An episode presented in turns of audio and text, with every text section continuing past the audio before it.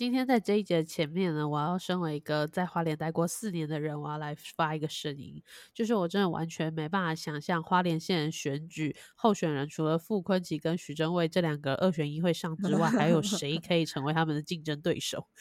古拉斯，哎，古拉斯这个原名字是原住民的名字吧？对啊，是他的族名啊。啊，因为真的我们。以前在东华上课的时候，真的很多人会叫什么道古拉斯或古拉斯什么什么。我觉得这可能是一个原住民大姓。哦，原住民的 Amy 吗？可也可能是 Peter 吧。然后我觉得傅昆萁他们两夫妻真的是很屌，他们真的有非常多神秘的创举，像是什么离婚了之后就是任命夫人为副县长啊，就是完全这种明显是在规避的，但是花莲县民还是会选他们。对。好的，然后进入今天正题之前，我先来进一下片头曲。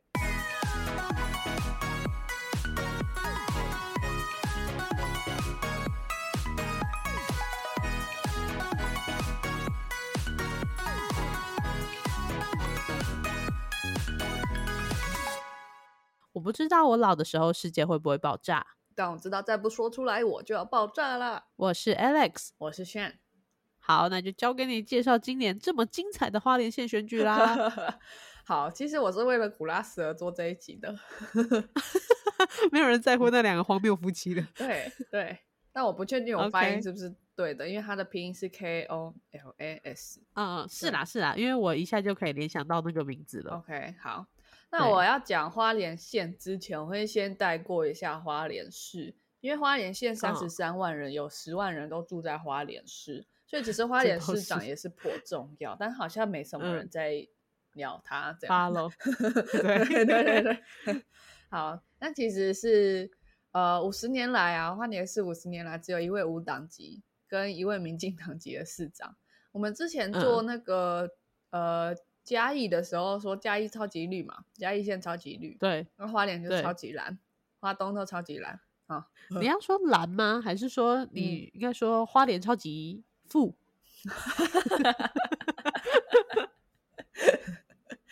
好，我不懂，这不是国语党，是昆奇党，没错。好了，那我讲一下花莲市。呃，我想要很快的带过，因为我觉得这集会比较多我个人的观点在里面。嗯，可能前面几集我都觉得还有一些候选人可以讲出端出好的证件来，或者是他的经历是比较让人相信的。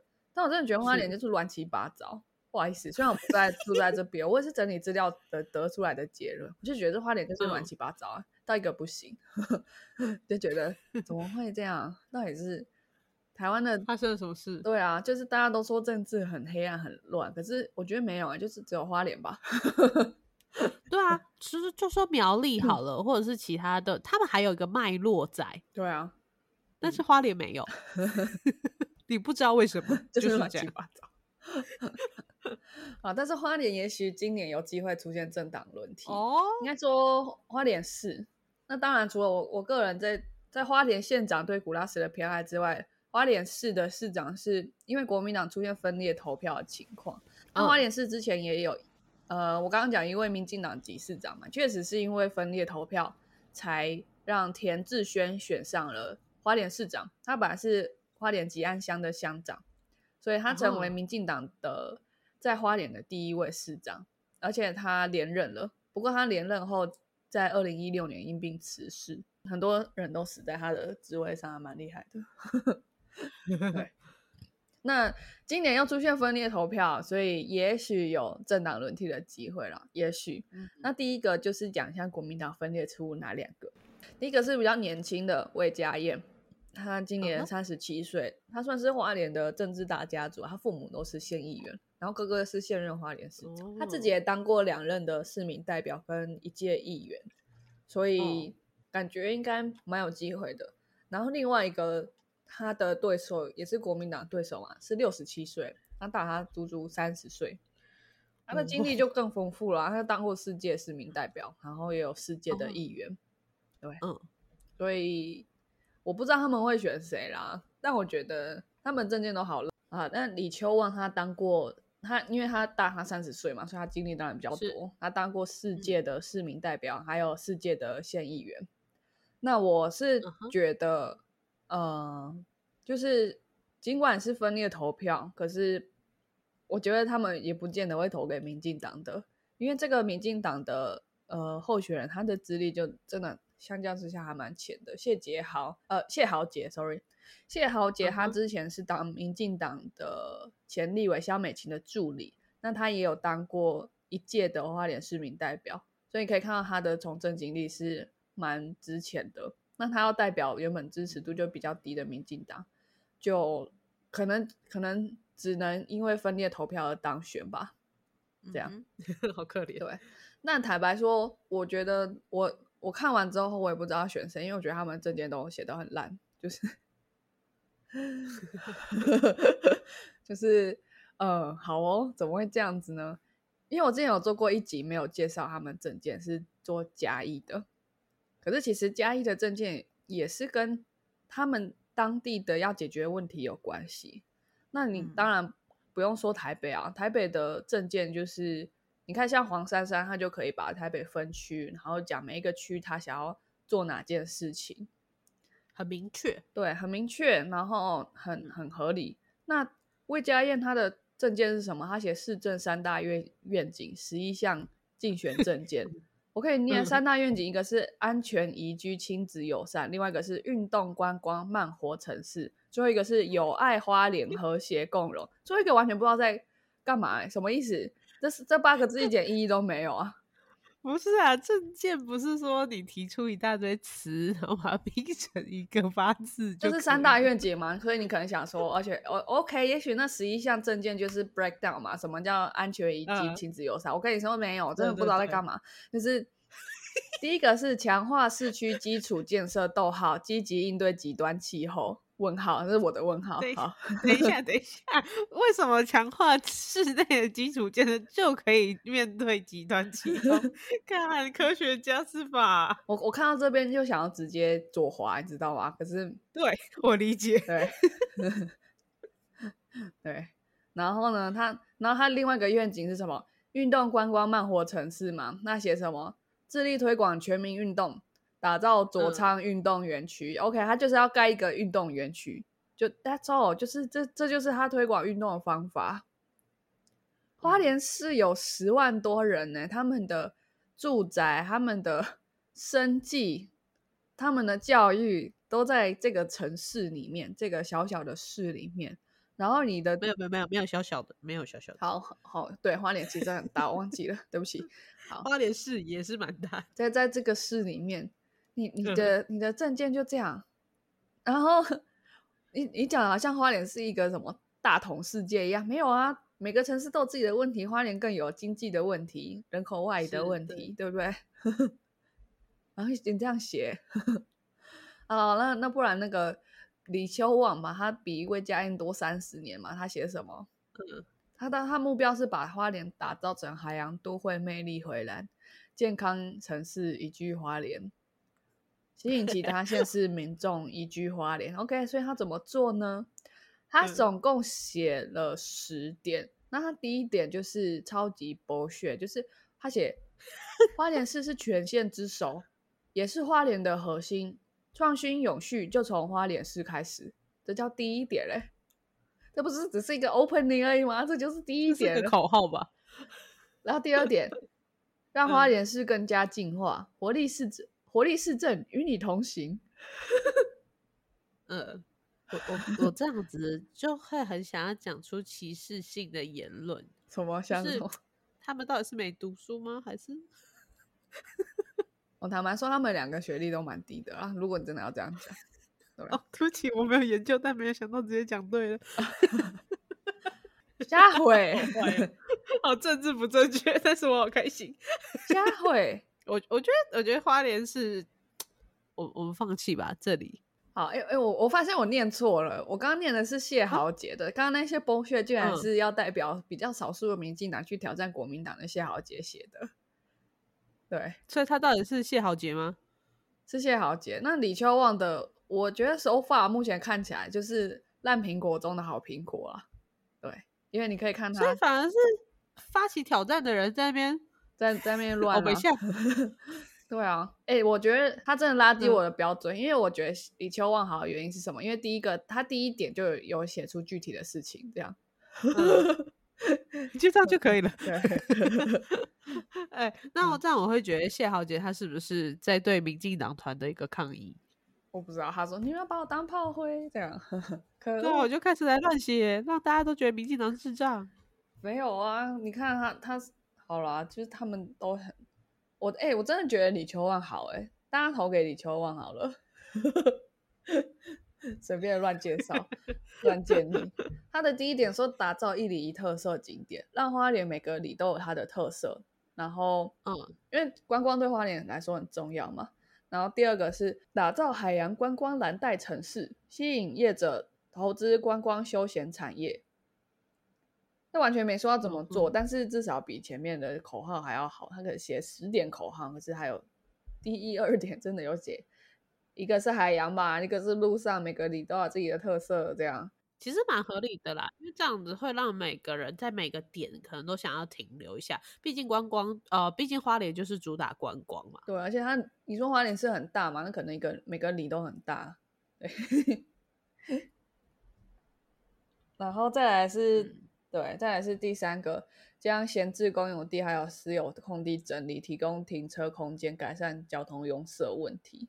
这个我不确定，花莲有交通拥塞吗？嗯，有一些地方，花莲市的部分。哦，花莲市啊，那真的，那这你看，他比较了解花莲市啊，还有他有说要解决花莲的 拥塞问题。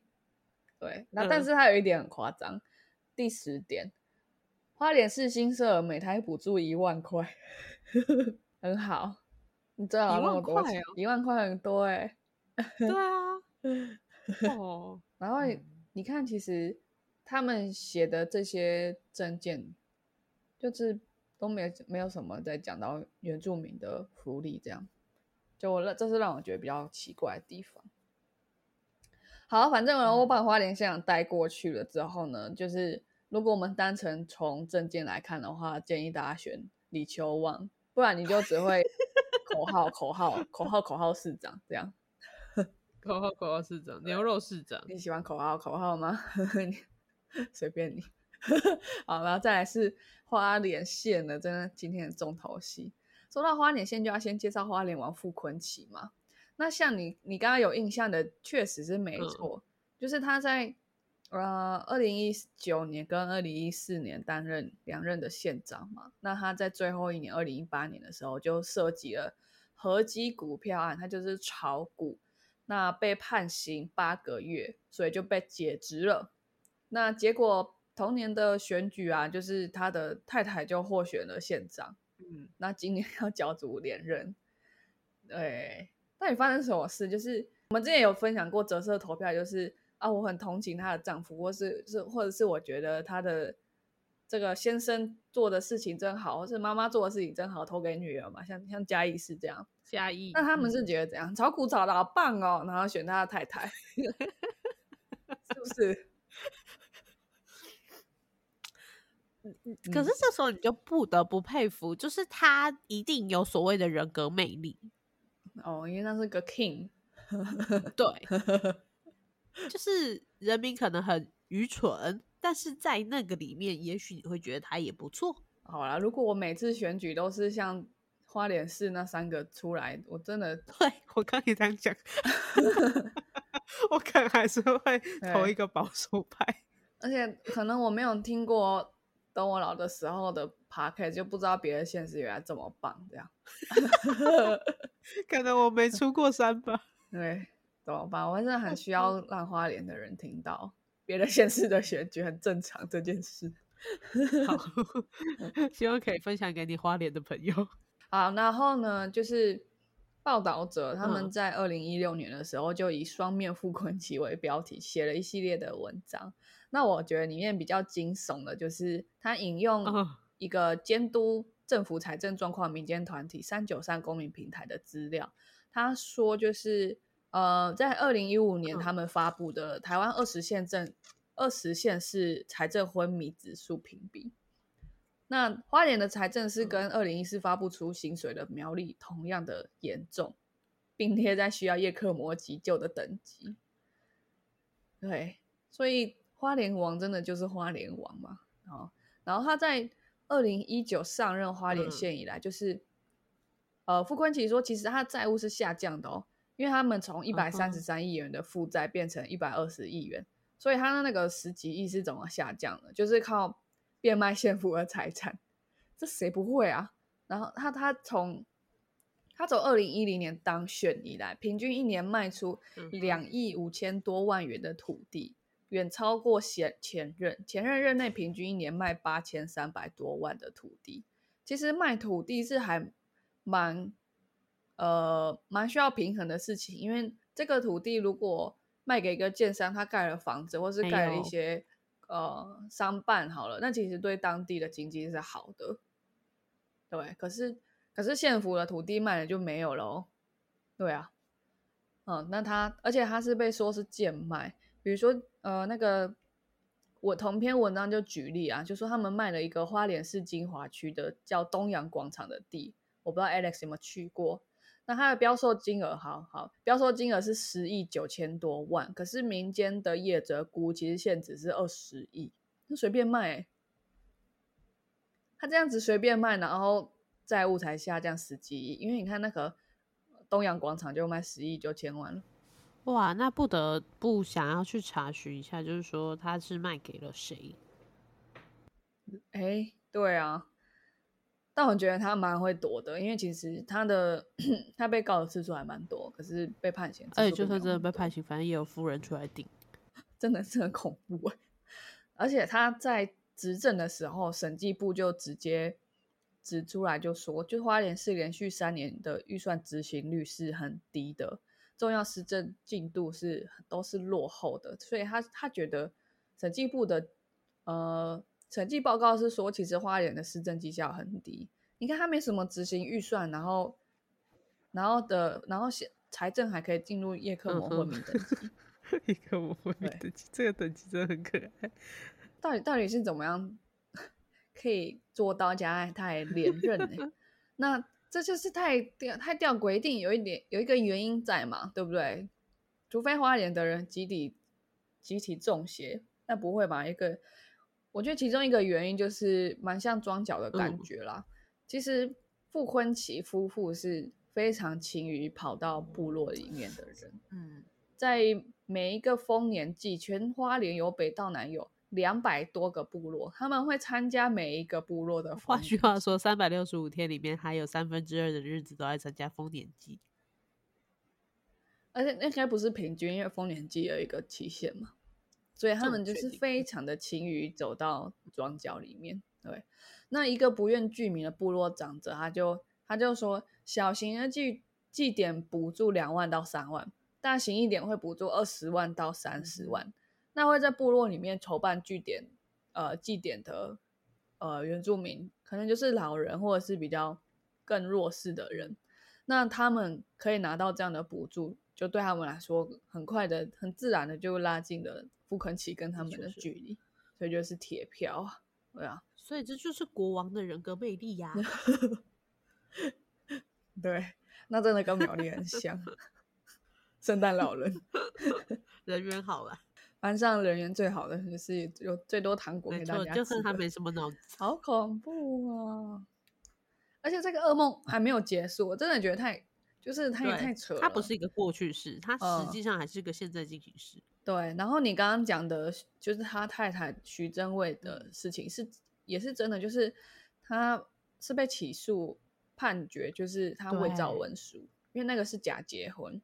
这事情是什么呢？就是二零零九年的时候，傅坤杰还是县长，那徐真卫就跟他离婚，然后离婚申请离婚哦，交给户政机关之后的两天之之后。他就被傅昆奇任命为副县长，对对对，超扯。然后内政部就认定他是假离婚，就直接撤销这个任命案，然后叫移请监察院裁罚。然后隔年他们就被花莲地检署起诉伪造文书罪。然后 二零一一年的时候就判处一个人六个月，一个人四个月，但是是得一颗罚金啊。所以他不知道被罚多少钱。那监察院是另外再罚一百万。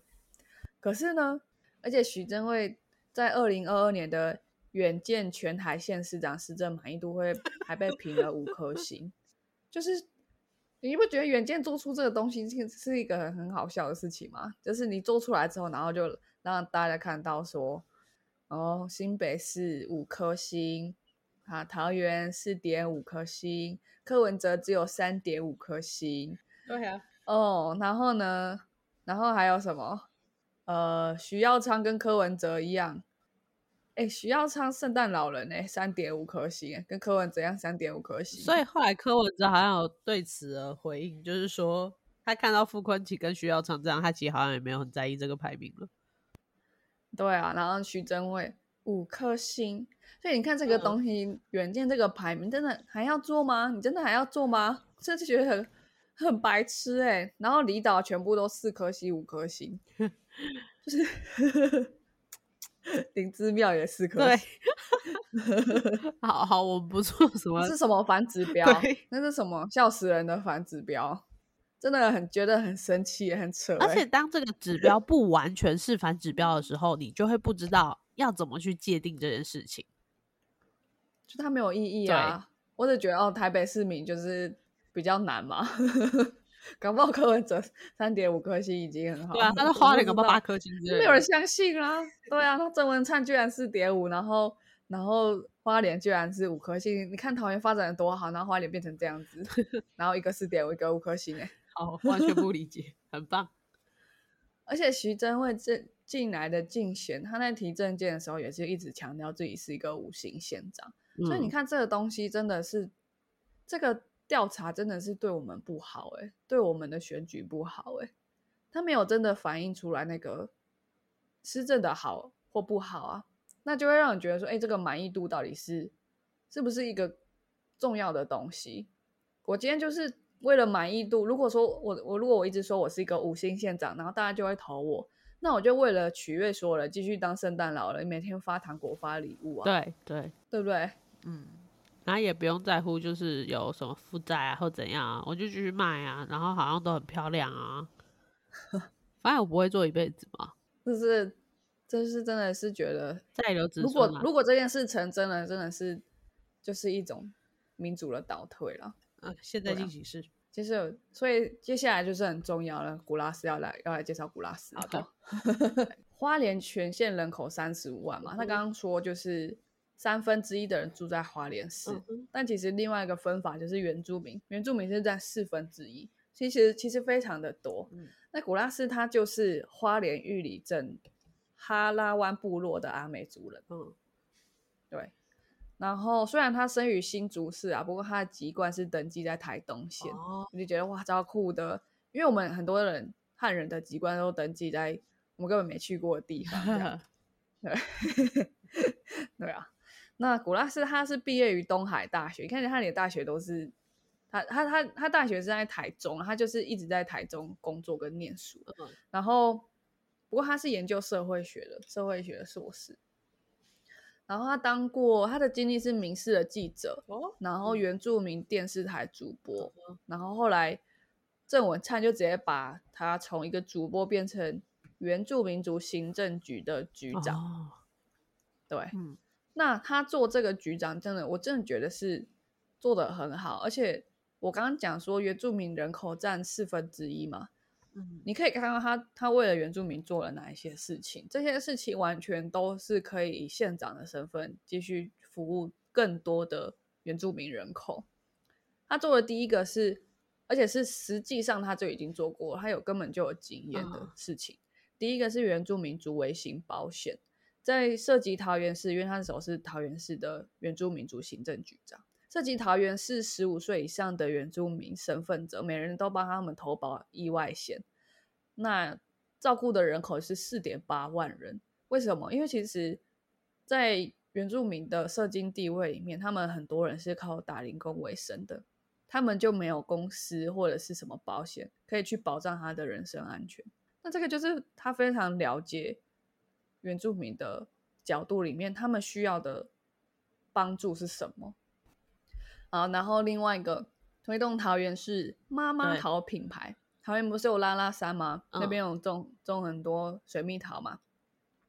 他去建构了原民地区农产品的产地直销，那农民的营收就成长三倍。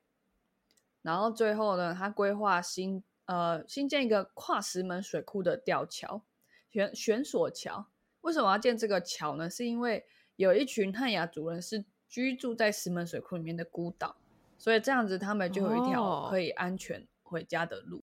所以你看，他是有实际的经验，而且那些经验是确实为原住民人口带来了良善的影响，不是每一次祭典给你十万、二十万，让你随便花一次的花完，然后完全没有改善部落里面的人，要么没有办法承担每一次发生风险的意外，要么是在当地很难获得工作机会，对不对？嗯，你看他第一个设原住民卫星保险，然后另外一个。如果你在当地是种农产的，他帮你建立产地直销，营收提升三倍，对啊，那当然可能本来是个 low base 啦，对，但是有做跟没做就是差那么多，然后再来就是最基本的安全回家的路，都这个他根本就都错过啦，嗯，但是我认真的说一件事情，你觉得对一般民众而言，就是这些东西会真的看得到吗？还是说？给钱才是真的比较 necessary 的事呢。这个其实台湾台湾以前就是这样。不要讲近近代开始有选举的时候好了，我讲从日治时期在或者是清朝的时候，为什么我们会出现所谓的士绅？其实有一部分原因就是他们有了钱之后，他们就会协助当地的，比如说，假如是一个里或一个庄好了。造桥铺路，那他就变成一个有点像是政府的角色。在一个清朝也没什么要管台湾的时候，其实是士绅在管台湾的。嗯，所以从我们从很久以前就认定了造桥铺路的人就是 就是国王。好吧，好吧，对 对。那为什么到后来的时候可以出现像？桃园市的长期的建设，台北市的这些地铁的建设，那那就是第一个是经济环境的改善，因为你看我我的经济社会地位提升了的时候，我就不需要靠你来绑装我，我需要你保证我更长远的安全，或是更长远的交通的方便，所以到了这个时候的时候。比较有机会出现所谓的政治转型，从以前的出现了所谓的黑金政治，然后一直慢慢过渡到现在的政党政治。那我是很希望可以看到花莲也可以这样的改善，所以要学古拉斯结束没有了，我 跳很快。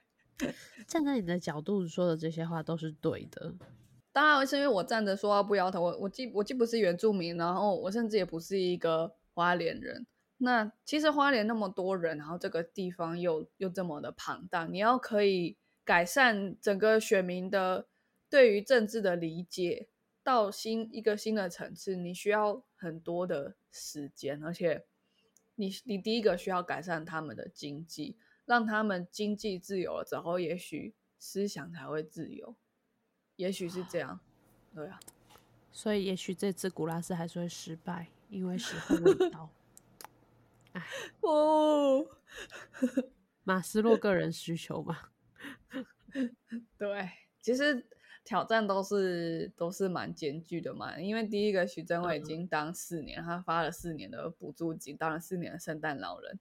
然后古拉斯其实他他没有真的在呃花莲有很多经验嘛，他是在中央政府。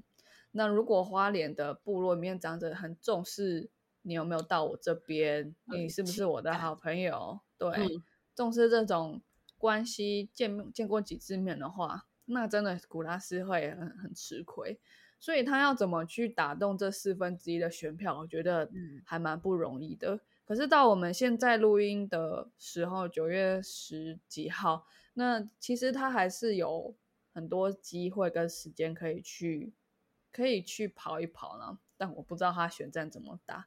我是觉得他的他的经历这么好，啊，他的政策也是好的，然后花莲这么乱，然后台湾其他地方都在发展，然后推出了有一些地方推出的候选人也都是好的哦。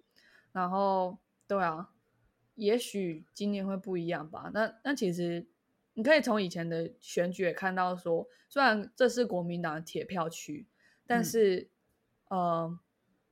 他们的此消彼长还是存在，并不是说铁票区永远都是铁票区。是哦，那虽然说这边一直都是国民党铁票区，可是其实台湾还是一直有在持续的出现政党轮替。然后不管怎么样轮替，基本上都是对民主体制是好，对政党政治都是好的。那是是没有，我们是。没有特别要去像一个名嘴一样去说啊，古拉斯一定会输啊，或者是什么的。我觉得 比较想要做的事情跟别人不一样，是想要忠实的告诉你说谁的证件乱写，然后过往的这个县市他们的选举的历史是什么，那那个脉络会引怎么可能呃会怎么样的，可能会怎么样去导到现在的结果，就是留给大家想象。可是。因为我们的听众都是年纪比较轻的人，所以可能对历史的理解是需要我们帮忙去整理的，所以我们就去整理这件事情，让你跟老老选民 有 on the same page，这样你就会不会觉得好意外啊？为什么又是徐正伟当选？对对对，古拉斯密这么好。其实我 有个在过去的学长，就是大学的学长，他就是土生土长的花莲在地人，他是说。嗯，就是他已经开始有点消极，会变成说他现在虽然在新竹工作，但是他已经不想要回去投票了，因为不管怎么投，结果都是那样。那他就是值得要理解，说到底为什么会有这件事发生的人。对对，哎，真的就是跟他说，就是没办法，就是你抵挡不了历史的潮流，可是你可以从现在开始改变你的未来的下一代，你你比你年轻的人选民这样。嗯哼，嗯。对啊，好，那最后讲一下古拉斯的证件。呃，他他其实第一点就蛮开门见山，他说经济是花莲发展的硬伤了。那他怎么去证明？哦，其实他真的是一个很会演讲的地方，就是我光是看摘录到他讲的话，都可以觉得是逻辑很清楚的。然后当然还有就我今天有先讲说我我这个这一集会从比较多我个人的个人的观感嘛，所以我就没有想要。假装公正，干嘛？徐真慧，你到底要怎么帮他讲？说他做好的地方，好，对啊。那他的参选主要证件就是经济发展。他说历任的候选人都诉求所谓一条回家的路，可是其实路盖好了嘛？但是十年的人口还是净流出一万人。后来最近政府推动了台商回台的方案。吸引一兆元资金回流，创造九点三万个工作机会。可是花莲只有一家台商回流，增加了一个工作机会，这是他的证据。他根本来退休的好吗？对，所以古拉斯他提出来的这个现实状况是这样，所以他告诉他，真正重要的问题是经济发展，不然你交通再怎么好，没有没有经济就不会有人的流动嘛。就是就是这样啊，大家还是流出去，你一条安全、安全出去的路吧，应该不是安全回家的路，这样。对，就现在的现况而言，就是一条回家的路，其实说起来好像很很感动，但是其实实际上没有人回家。对啊，为什么要回家呢？对不对？又没有钱，对啊，也没有工作机会。对啊，嗯，好，那其实还有一个蛮蛮比较难的问题，就是说，因为花莲的是一直年轻人一直外流的嘛，可是年轻人比较有机会接触到不同地区的资讯。第一个，他他跑到别的县市了，然后第二个，他比较有机会使用手机啊、网络啊，可以了解各个国家、各个县市的状况。那花莲就是就是比较难咯，如果就是原本的执政者这么会去。绑那些比较老的选民，然后他们本来又是多数的话，对啊，好，但还是要投古拉斯。可恶，你们这点人，快点给我投古拉斯！至少让他，如果真的没有办法赢，可是至少不要说的那么难看。你要给后人在一个就是可以可以努力的一个方向跟希望啊。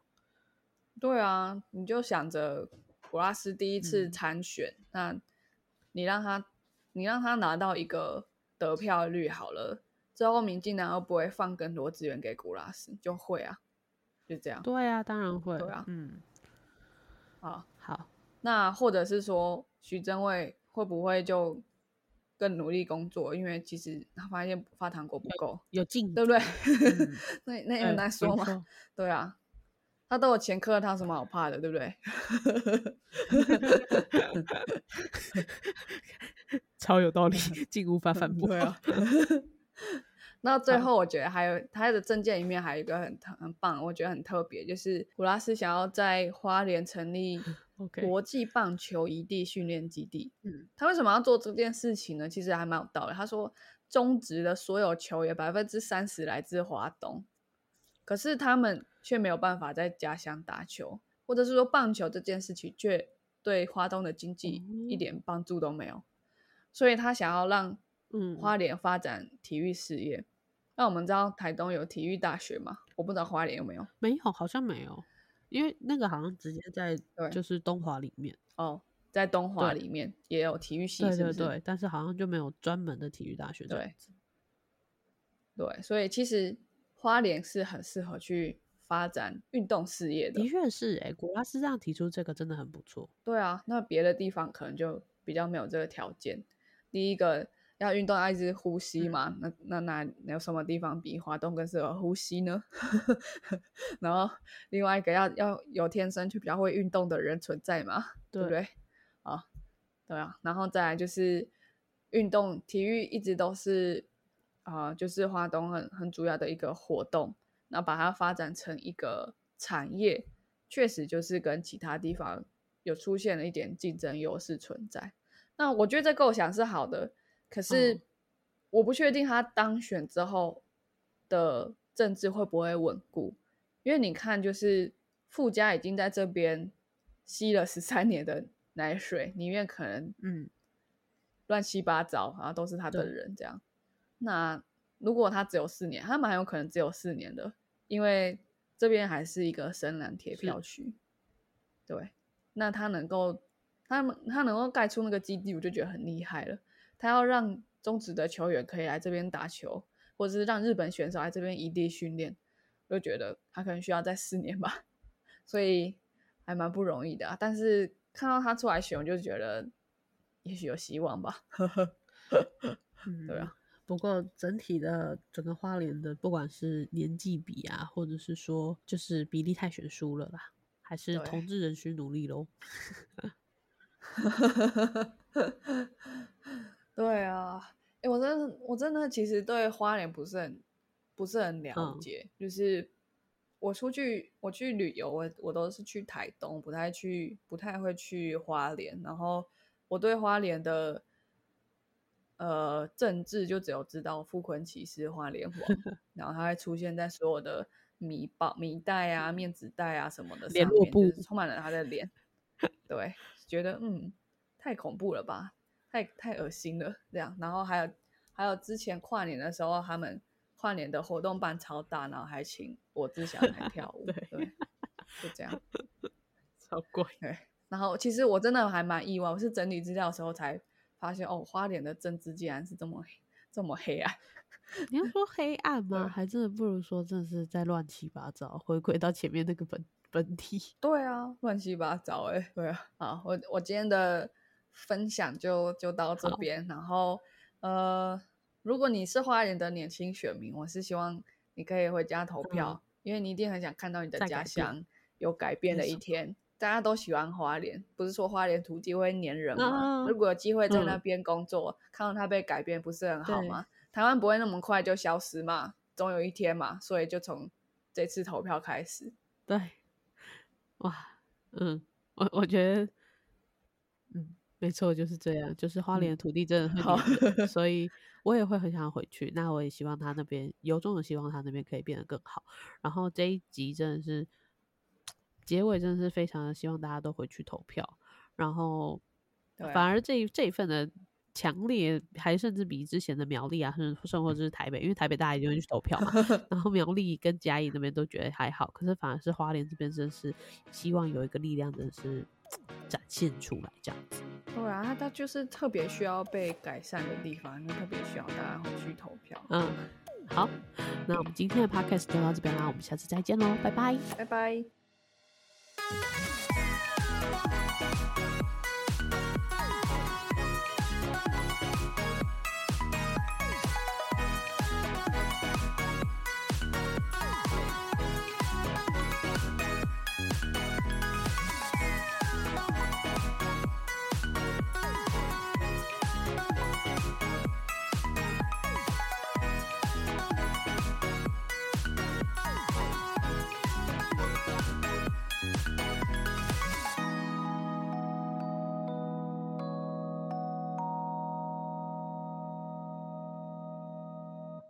感谢收听到最后的你，现在立马按下关注并开启通知，也欢迎点击本集留言连结，让我们知道你的看法。如果你连这句话都听完了，是不是该关注我们啦？啊，如果你已经关注我们了，是不是该发了我们的 Instagram 啦？啊，那如果你已经发了我们的 Instagram，是不是该赞助我们啦？啊，如果已经赞助我们了，那我们谢谢你啦，拜拜。